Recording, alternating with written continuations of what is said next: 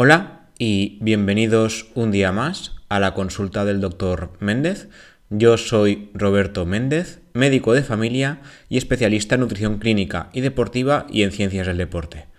Hoy, un día más, nos centraremos más en el tema del ámbito deportivo y hablaré de por qué no solo yo creo que los ejercicios de fuerza sí son para todo el mundo, sino que los estudios lo demuestran. No es una creencia personal solo, sino que va un poco más allá.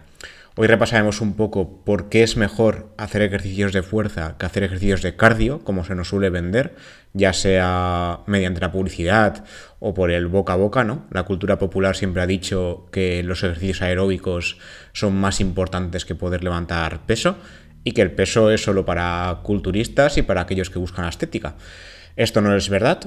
De, hecho, hay mucha gente que empieza a hacer ejercicios de fuerza por estética, pero lo continúan por salud, porque ven que realmente les va bien a nivel de, del día a día, de, la, de las cosas cotidianas, tener fuerza es más importante. Sí que es verdad que hay que tener cierto fondo, o sea, si tenemos que hacer una pequeña carrera porque tenemos prisa por llegar a algún sitio, está bien no echar los higadillos, ¿no? Cuando salimos a correr, pero a nivel de lo que es salud corporal, salud orgánica, eh, los ejercicios de, fuerza han demostrado ir mucho más allá.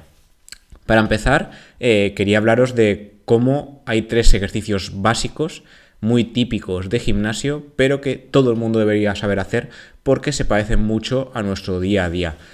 Como decía, los ejercicios de levantamiento de peso eh, se habían relacionado, bueno, se siguen relacionando hoy en día con el culturismo, con la estética, con el ser más fuerte, el powerlifting, ¿no? El, quien más levanta es el mejor. Esto no siempre es así, no tienes por qué ser el mejor levantando peso, pero sí que tienes que poder levantar peso, ¿vale? En este caso, eh, los ejercicios de fuerza, como ya hablamos en las nuevas guías del ejercicio físico, deberían realizarse al menos mínimo dos veces a la semana. Si puedes más, pues mejor. Yo, por ejemplo, intento que sean tres o cuatro días a la semana, pero mínimo mínimo dos para tener una buena salud en general. En este caso, os quería hablar de, tres ejercicios que se catalogan como funcionales, pero siempre han sido los típicos ejercicios de fuerza, que serían, por un lado, el paseo del granjero, el peso muerto y la sentadilla. El paseo del granjero, para que nos hagamos una idea para aquellos que no lo conozcáis, es como llevar bolsas de la compra. Cuando nos ponemos una bolsa de la compra a cada lado y caminamos, esto es el ejercicio del paseo del granjero, que a nivel de gimnasio, a nivel, a nivel de cualquier pista de índole deportiva, Simplemente el peso se lleva con una barra especial en este caso, ¿no? Se suele usar mucho la, típica barra hexagonal que está muy de moda en los gimnasios hoy en día. Se pone peso a cada lado, evidentemente el mismo tipo de peso a cada lado. Coges la barra y te paseas. Es el paseo del granjero porque los granjeros, ahora ya no porque tenemos máquinas y transportes y demás, pero a lo mejor, bueno, en algún sitio seguirá haciéndose así. Cogían los, los packs de paja estos, uno en cada mano y caminaban esto eh, a nivel deportivo se puede hacer de muchas maneras. Se puede hacer con la, con la barra hexagonal que comentaba, se puede hacer con las kettlebells, las pesas rusas, con mancuernas o con una barra normal. Con una barra normal no lo aconsejo porque el equilibrio se va a ir un poco al traste. La barra hexagonal está mejor hecha para esto o incluso las mancuernas que son fáciles de encontrar. En este caso lo que hacemos aquí es mejorar nuestro equilibrio y nuestra fuerza a partes iguales por cada una de, la, de los semicuerpos, ¿no? La parte derecha y la parte izquierda, todo a la vez. Y en este caso, el ejemplo más claro de que usamos el paseo del granjero a diario, todo, bueno, a diario a lo mejor tampoco, pero más o menos de vez en cuando sería la, salir a comprar. Si nos ponemos una bolsa de la compra a cada lado, estamos realmente haciendo un ejercicio tipo paseo del granjero. Entonces, mejorar nuestra fuerza en este nivel nos vendría genial para el día a día. Mejoraríamos fuerza y además el equilibrio, todo en uno. Luego está el peso muerto. Este es uno de mis ejercicios favoritos, aunque tengo que admitir que Pepe, hablando vulgarmente, hace poco la verdad es que me, me dio un pinchacito ahí en la zona lumbar pero yo creo que fueron muchas cosas. En este caso se, eh, fue una temporada que íbamos subiendo, yo, yo, estoy con un entrenador personal en el gimnasio, íbamos subiendo mucho de peso en muy poco tiempo y llega un punto donde entre el estrés del trabajo y subir demasiado rápido y demás, lo tuve que dejar y hoy en día estoy descansando un poco de este tipo de ejercicio. Pero la verdad es que es un ejercicio muy bueno, muy completo. De hecho, se, se, se considera la forma más recomendable levantar peso desde el suelo porque en este ejercicio eh, nos colocamos frente, en este caso, a una barra. Se puede hacer de muchas maneras, pero yo os voy a explicar la, estándar, la general. Nos colocamos delante de una barra y usando la musculatura de la cadera y de la zona lumbar, la zona más baja de la zona lumbar en este caso, con las piernas semiflexionadas, manteniendo siempre la espalda recta. Esto es muy importante porque la técnica tiene que ser a rajatabla. Cogemos la barra del suelo y levantamos siempre ayudándonos de la fuerza de los hombros, la espalda toda recta y la fuerza de la cadera. De hecho es un ejercicio de cadera, pero se usa tanto la zona lumbar, porque tienes que mantenerla recta y no flexionarla, como la zona de, de ambos hombros y la cadera, los tres. Entonces, por eso se consigue un ejercicio muy completo. Variantes hay mil, se puede hacer de nuevo también con mancuernas, que son las dos pesas individuales, con kettlebells o también con, con barra hexagonal. La técnica más típica es hacerlo solo con la barra recta habitual, pero este también nos vendría bien para el día a día, por lo que digo, para eh, mantener la, cadera fuerte, mantener la espalda fuerte y aprender a mantenerla recta, que esto es muy importante hoy en día y no lo hacemos. De hecho, el dolor lumbar es la causa más, eh, bueno, la principal causa de baja laboral en todo el mundo, sobre todo en los países occidentales, así que por esa parte creo que bien y además también musculamos la zona de, los hombros. No es un ejercicio de hombros como tal, pero sí que los hombros sí que participan mucho en este ejercicio, con lo cual de forma secundaria sí que los estamos entrenando.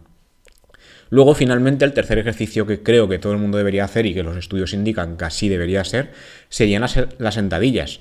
Los músculos de las piernas son los más importantes y más grandes de todo el cuerpo, a pesar de que sean de los que menos se entrenan en el caso de los hombres aunque son de los que más se entrenan en el caso de las mujeres, es algo un poco peculiar, pero ambos sexos deberían entrenarlos. No es solo un ejercicio de un sexo determinado, sino que es un músculo muy importante. En este caso, eh, los músculos que más se utilizarían no serían tanto los de la cadera, sí que se usan los de la cadera, pero la participación son más los glúteos y los cuádriceps, que son los músculos de delante de la zona del muslo. Y en los tobillos también serían importantes para mantener la postura. En este caso, eh, la barra nos la colocamos encima de los hombros, flexionamos hacia abajo, o sea, como si nos fuéramos a sentar, las rodillas pueden sobrepasar la punta de los pies, que hay gente que esto cree que no es así, pero sí que pueden sobrepasar, y como si nos fuéramos a sentar en una silla, pero en el aire. ¿Vale? Lo ideal es hacerlo sin peso, de hecho el peso muerto también recomiendo hacerlo sin peso antes de empezar con la subida, y ir practicando la técnica. Hasta que no se haga una buena técnica, no se pueden hacer estos ejercicios como toca. ¿Vale? En este caso, la sentadilla, lo evidente es que mejorar la musculatura tanto de zona glútea como de la cadera, como de las, los cuádriceps, nos ayudará también al día a día, nos mantendrá en equilibrio, evitará lesiones o posibles traspiés o posibles fracturas si hay traspiés, sea la edad que sea, y eh, nos ayudará en la marcha del día a día. La marcha me refiero a caminar, ¿vale? Entonces, los tres ejercicios creo que son muy importantes y que todo el mundo debería saber hacerlos. El peso da igual, lo del peso es secundario. Si luego nos queremos motivar a subir peso y tal, estupendo, pero lo primero es saber hacer ejercicio, mejorar la técnica y poquito a poquito se puede ir subiendo peso para ganar de fuerza porque al final lo que queremos es ganar musculación y fuerza.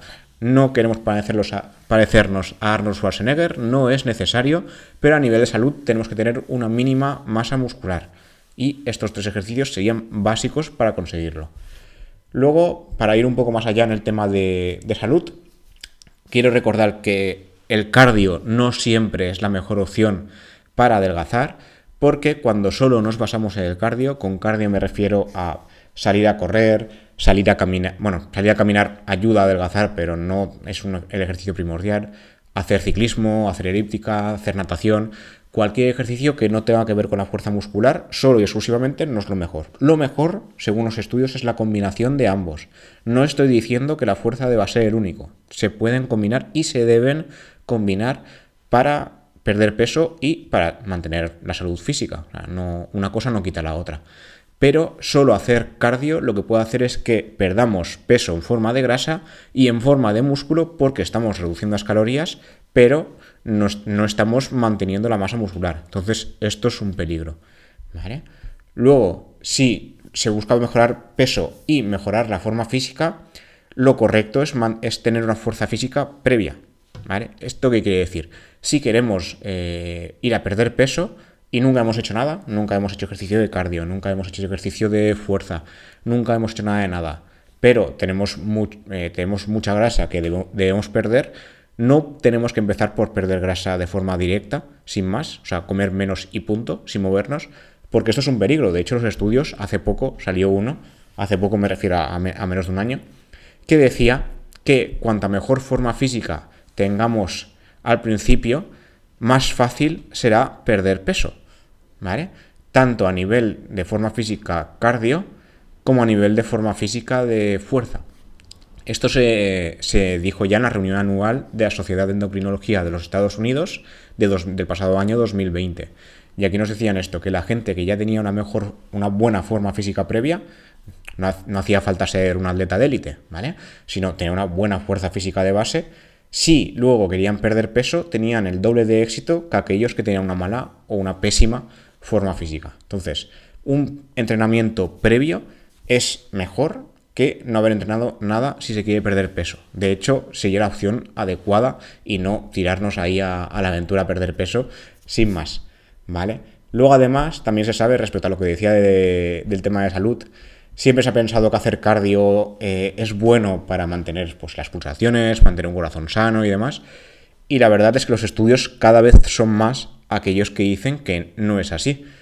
De hecho, el pasado año 2018, cuando salieron las nuevas guías de ejercicio físico que comentamos en capítulos anteriores, eh, se comparó qué era mejor, si hacer ejercicio físico en forma aeróbica, que sería el, el típico cardio, caminar, correr, pedalear en bici o practicar natación, o ejercicio anaeróbico, levantamiento de peso, HIT, ¿cuál de los dos sería mejor a nivel de salud cardiovascular?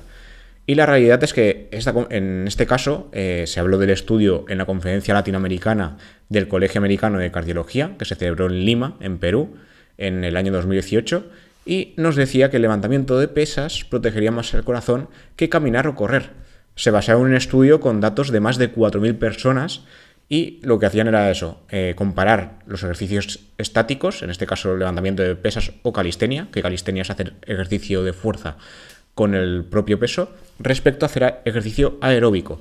Y se vio eso, que el ejercicio justamente de fuerza, que es el que estamos defendiendo hoy, reduciría aún más el riesgo en comparación de actividades dinámicas como correr. Como digo, hablamos de estudios, ¿vale? Lo ideal, ideal es hacer de todo. O sea, comer bien, moverse, ya sea en forma de ejercicios de fuerza o en forma de correr o caminar o hacer bici, que hacer una u otra. Lo ideal es combinar las dos, ¿vale? No nos pongamos ahora solo en un bando u otro porque eso no es real. Hay que hacer las dos cosas, ¿vale? Luego, otros estudios más recientes, como uno que salió ahora, eh, bueno, ahora no, mentira, esto es de, año 2019, pero hace poco ha salido uno similar.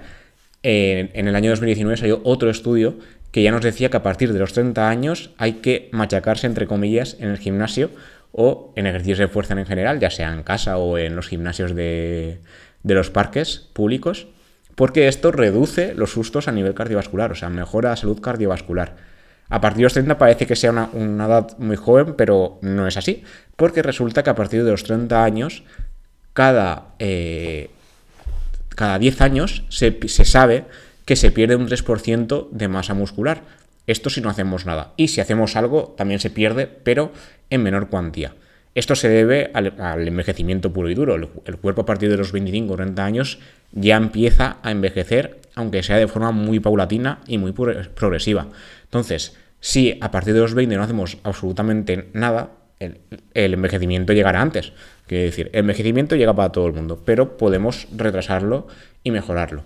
En este caso, eh, se ha visto que mantener una buena forma física a nivel de salud muscular reduce tanto el riesgo de discapacidad a nivel general como el riesgo de muerte prematura por cualquier causa. Y en especial, respecto a las enfermedades cardíacas, se sabe que tener una buena base muscular reduce el riesgo de enfermedad cardíaca. En, en, este caso, a partir de los 30, porque se sabe que poquito a poquito vamos perdiendo masa muscular y cuanto menos masa muscular, más riesgo de todo en general. En este caso a nivel cardíaco y a nivel de fracturas también. Si uno tiene poca masa muscular, es más fácil que se rompa la cadera o la rodilla o la articulación que queráis a los 70, por ejemplo.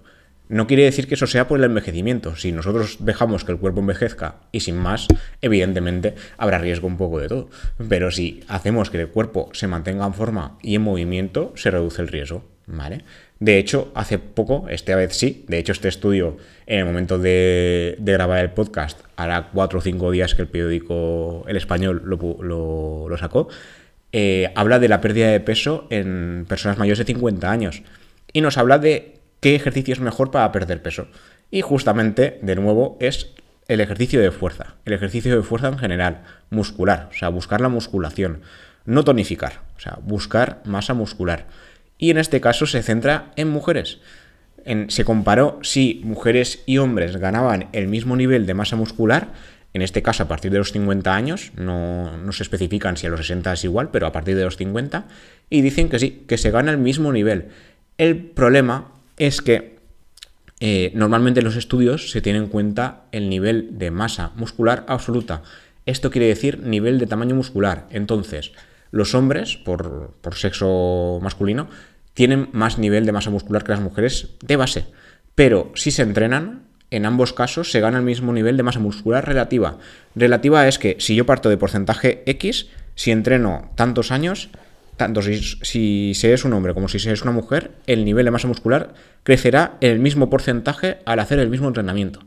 Los hombres seguramente tendrán más cantidad de masa muscular a nivel absoluto, a nivel total, a nivel de tamaño, porque de base ya tenían previamente más. Pero a nivel, a nivel porcentual, a nivel relativo, se sabe, y además ese estudio lo demostró, que en ambos sexos se ganará el mismo nivel de masa muscular.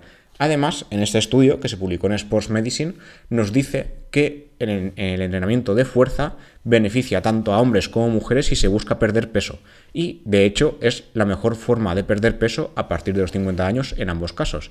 Y dividiendo entre hombres y mujeres, parece, según el estudio, que los hombres mayores de 50 años se benefician más de los programas de entrenamiento de mayor intensidad para mejorar la fuerza absoluta tanto en la parte inferior como en la parte superior del cuerpo.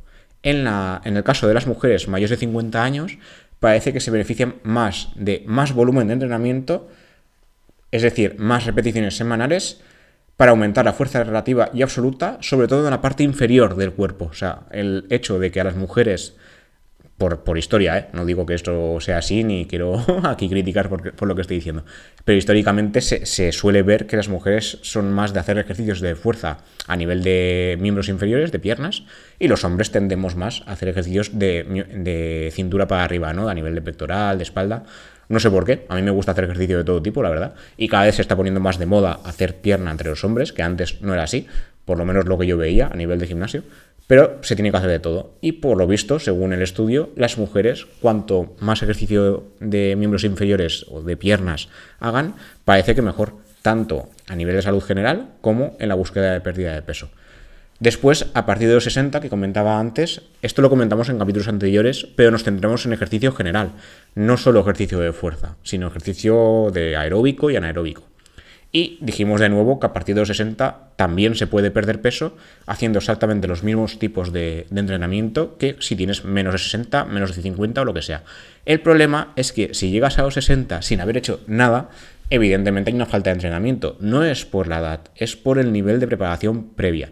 Eh, la perspectiva ageísta que dice que, bueno, que uno piensa sin querer que porque uno está mayor ya no puede hacer cosas como los jóvenes no es real, sino que no se debe a la edad, se debe al desgaste que uno acumula porque nunca ha hecho nada. Entonces son cosas diferentes, no es porque uno está mayor ya no puede hacer nada, mentira. Si uno se entrena correctamente y al nivel específico, o sea, no podemos llegar, y aunque uno tenga 30 años, ¿eh? no podemos llegar y que levantar 100 kilos en sentadilla porque no hemos tenido un entrenamiento previo y a los 60 pasa igual. O sea, las cosas poquito a poquito y si se entrena correctamente se puede llegar muy lejos.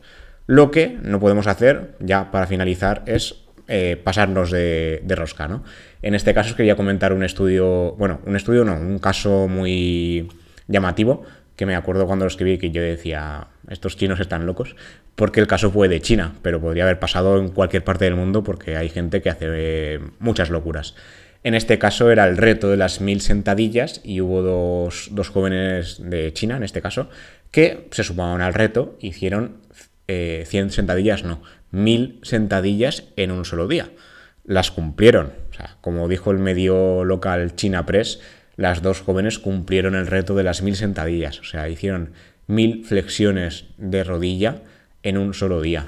El primer día bien, pero a las 48 horas empezó, empezaban las dos a tener mucho dolor de piernas, sobre todo una de ellas, llegando a no poder doblarlas y con más cosas añadidas. Una de ellas llegó a orinar de forma oscura, la orina era de color así marronoso, y tuvo que ir al hospital. Y en el hospital le dijeron que había sufrido una rhabdomiolisis. Una rhabdomiolisis es una condición muy rara, pero muy grave, cuya característica principal es la descomposición de las fibras musculares derramándose la mioglobina al torrente sanguíneo. La mioglobina es una proteína muscular, pero que si está en sangre puede perjudicar a los riñones, provocando una insuficiencia renal aguda o permanente. En el caso de las jóvenes, eh, como fue algo muy rápido, o sea, se, detectó rápido la rhabdomiolisis, pasaron a la, pasaron a la UCI y mejoraron, pero esto puede llegar a ser mortal. O sea, uno puede fallecer por una rhabdomiolisis muy aguda. En este caso, las fibras musculares se descomponen, suele ser por un proceso severo, no tiene por qué ser un reto de este tipo, sino porque has hecho un, ejercicio de una intensidad excesiva durante mucho tiempo para tu entrenamiento o para el entrenamiento de cualquiera. Mil sentadillas no se lo recomiendo a nadie. O también puede ser por otros procesos, una desnutrición intensa, como suele ocurrir en, en personas de edad avanzada o en personas que sufren algún tipo de cáncer, puede provocar una rhabdomiolisis. Luego se sabe que eh, hay otras eh, causas de rhabdomiolisis que serían los grandes traumatismos, como son los accidentes de tráfico. Un golpe de calor puede producir rhabdomiolisis e incluso el consumo de algunos fármacos se sabe que puede producir rhabdomiolisis. En el caso de los jóvenes, la causa más común y corriente son los ejercicios excesivos o demasiado intensos, sobre todo, como decía, en aquellos poco entrenados. Y esto es todo lo que quería contar por hoy. Como bien anunciaba al principio del capítulo, los ejercicios de fuerza sí que son para todo el mundo. Todo el mundo debería tener un nivel básico de masa muscular. No hace falta buscar ser culturista en esta vida, no hace falta buscar la estética, sino simplemente la salud.